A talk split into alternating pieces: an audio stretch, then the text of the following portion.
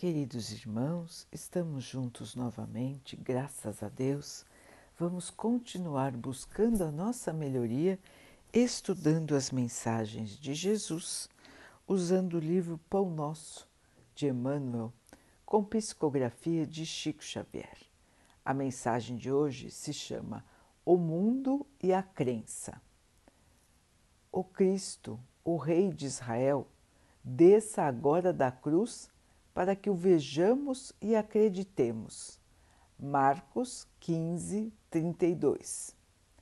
Porque são muito raros os homens habilitados à verdadeira compreensão da crença pura em seus valores essenciais, encontramos os que difamaram o Cristo para confirmá-lo.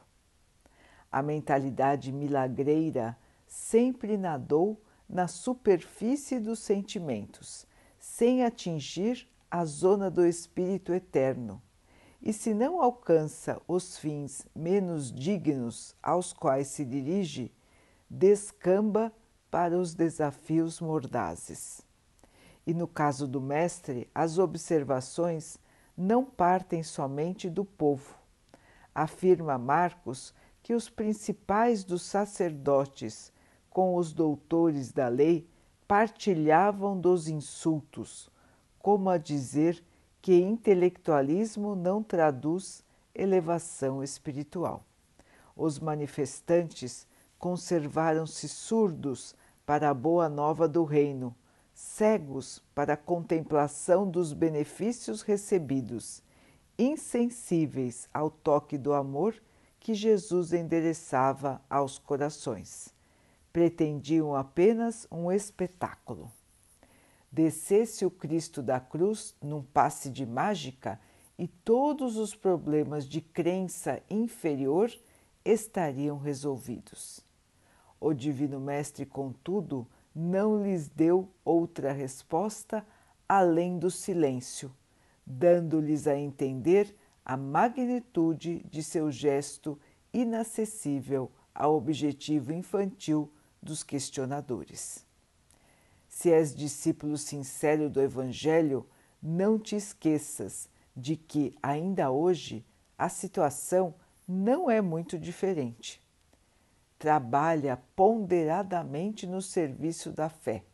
Une-te ao Senhor, dá quanto puderes em nome dele e prossegue servindo na extensão do bem, certo de que o vasto mundo inferior apenas te pedirá maliciosamente distrações e sinais. É, meus irmãos, a questão da fé, a fé interior, a fé verdadeira, a fé que partilha com Jesus, que partilha com Deus a vida é quando nos colocamos em sintonia com o Mestre, em sintonia com o nosso Pai. É vibrar na mesma frequência. E é difícil. Foi difícil no passado e continua difícil hoje. Quantos e quantos esperam milagres vistosos, esperam situações que seriam fantasia, mas que se elas acontecessem, os irmãos não iam nem questionar, iam se dobrar de joelhos e acreditar. Mas a fé é uma construção íntima. É uma construção que se faz, meus irmãos, no dia a dia, pouco a pouco, com as dificuldades da vida. Quando nós percebemos que a fé nos agasalha, a fé nos faz suportar, a fé nos mantém de pé. Essa é a verdadeira fé. É a fé que nós vamos cultivando, que nós vamos aprendendo a ter. E não aquela que pode ser transferida a nós por um objeto qualquer ou por uma visão diferente da visão verdadeira, da visão do dia a dia.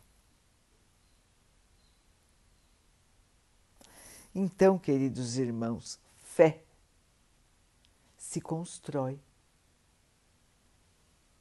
Diferentemente do que os irmãos podem pensar, que ou a pessoa tem fé ou não tem, todos nós podemos cultivar e fazer crescer a nossa fé. Faz parte, meus irmãos, do nosso processo de aprendizagem do nosso processo de evolução aqui na Terra. Jesus esteve entre nós há mais de dois mil anos. Em sua época, foi duvidado, humilhado, maltratado e crucificado. Muitos em seu tempo duvidavam de sua essência sublime, como disse o texto não só as pessoas do povo, mas também os sacerdotes e os doutores da lei, aqueles que estudavam os textos sagrados. Todos duvidaram de Jesus. Como um rei, um príncipe do céu, o filho escolhido de Deus, poderia ser uma pessoa humilde? Como que ele não tinha superpoderes? Como ele não exibia os seus superpoderes para as pessoas? Como ele não se livrava da prisão? Como ele não saía da cruz, já que ele era o Filho de Deus? Ele era o enviado, ele era o Messias. E por que, que ele não tinha superpoderes? Todas essas questões ficavam na mente do povo, ficavam na mente dos mais estudados e ninguém foi capaz de salvar o Mestre das próprias pessoas. Então, queridos irmãos, como estamos agindo hoje? Será que nós também não esperamos milagres, coisas vistosas, acontecimentos extraordinários, para podermos assim acreditar? Será que a nossa fé ainda não está duvidando, duvidosa, questionadora? Será que nós ainda não exigimos provas materiais para acreditar no que é espiritual?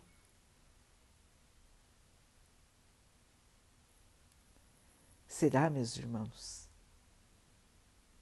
Emmanuel nos diz que nós pouco evoluímos em termos de fé da época de Jesus. Nós ainda queremos os milagres, as questões materiais mostradas para nós. E mesmo assim, irmãos, se houvesse o milagre, se houvesse a demonstração do milagre, melhor dizendo, muitos não iriam acreditar. Muitos continuariam duvidando, encontrariam um milhão de respostas para qualquer tipo de fenômeno. A resposta encontrada, com certeza, não seria a presença de Deus e a presença de seu filho maior. Assim, meus irmãos, Fé é do íntimo de cada um. A fé nós vamos construindo no nosso dia a dia, na conversa sincera com o Mestre, na conversa sincera com o nosso Pai. Não através de orações decoradas, através de penitências ou com a necessidade de estar num lugar especial. Ninguém precisa estar num templo para poder alcançar o contato com o Pai, o contato com o Mestre. Logicamente, irmãos, que nos templos religiosos existe uma quantidade enorme de irmãos espirituais que nos aguardam para nos auxiliarem. Então, todos recebemos passes, energia para melhorar o nosso estado de ânimo, a nossa energia vital, o nosso, a nossa calma. Nos templos religiosos existem irmãos bondosos de plantão para nos auxiliar. Então é lógico que participando, comparecendo aos templos religiosos, nós nos sentimos ainda melhor. E nós vamos ouvir palavras que nos auxiliarão a evoluir, nos auxiliarão a aprender, a relembrar os ensinamentos do Mestre. Isso tudo facilita o crescimento da nossa fé, isso tudo nos engrandece como seres humanos.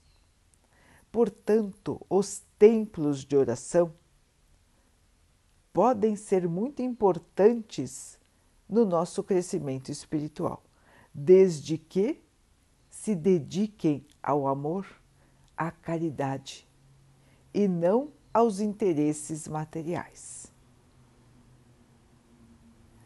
Então, queridos irmãos, estar em comunhão com o Pai, estar em comunhão com o Cristo, é ter eles no nosso coração, na nossa mente, é conversar verdadeiramente com eles e ver como nos sentimos melhores, como a paz se abriga em nosso coração, como a alegria volta ao nosso espírito, somente pelo fato de conversarmos com o Mestre, de conversarmos com o nosso Pai. Nós sentimos esta certeza no nosso coração. Nós sentimos a paz nos invadindo e nos sentimos fortes de novo. Não precisamos, irmãos, de nada espetacular, de nenhum sinal.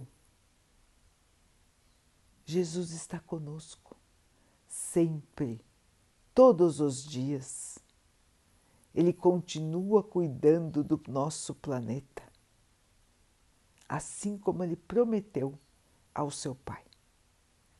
Todas as ovelhas de Jesus são seguidas de perto por ele.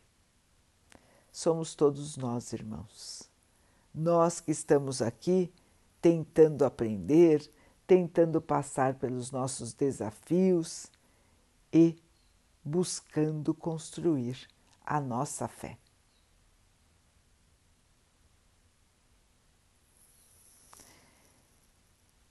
Vamos então orar juntos, irmãos, agradecendo ao Pai por tudo que somos, por tudo que temos, por todas as oportunidades que a vida nos traz de nos melhorarmos, que possamos nos fortalecer na fé na esperança, na certeza de que o dia de amanhã será um dia muito melhor do que o dia de hoje e que o Pai estará sempre conosco, a nos guardar, a nos proteger, a nos fortalecer em nossa caminhada.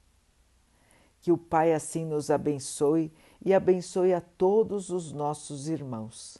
Que Ele abençoe os animais, as plantas, as águas e o ar do nosso planeta. E que Ele possa abençoar também a água que colocamos sobre a mesa, para que ela possa nos trazer a calma e que ela nos proteja dos males e das doenças. Queridos irmãos, fiquem, estejam e permaneçam com Jesus. Até amanhã.